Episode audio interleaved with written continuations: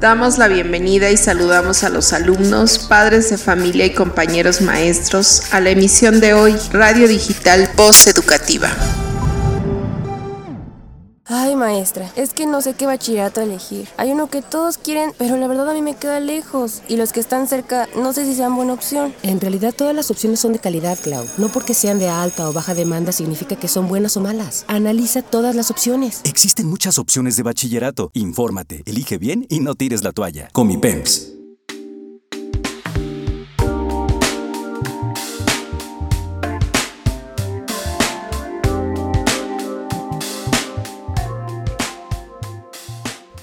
En esta ocasión vamos a compartir los pasos para seleccionar mi escuela ideal. Paso número 1. Lo primero recomendable es realizar un análisis acerca de lo que quieres lograr en el ámbito académico, así como de tus gustos y habilidades. ¿Quién eres? ¿Qué te gusta hacer?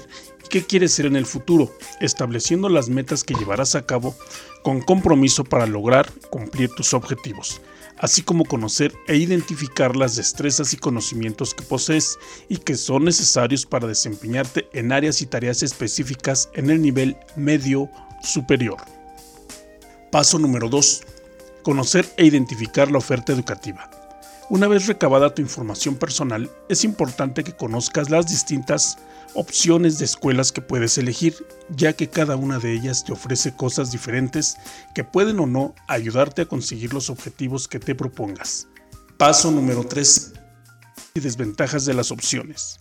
Después de trazar tus metas identificar tus habilidades e intereses y conocer las características de la oferta educativa, es necesario realizar un análisis de las alternativas que tienes, valorando las ventajas y desventajas, y así saber cuáles se ajustan a los criterios que hayas tenido y definido con base a tus necesidades, contexto y expectativas.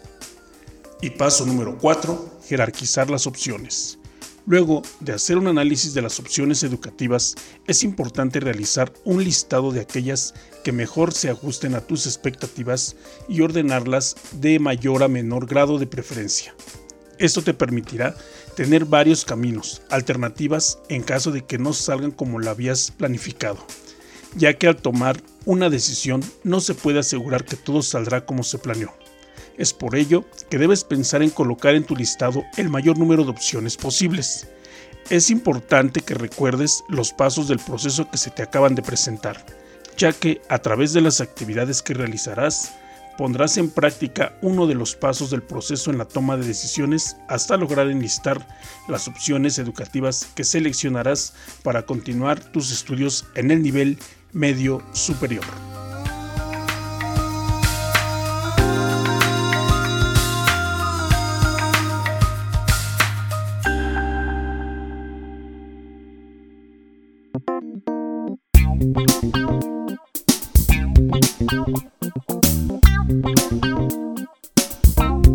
Cuentos, fábulas, leyendas, relatos, mitos, novelas, libros y lecturas. Todo cabe en un podcast sabiéndolo acomodar.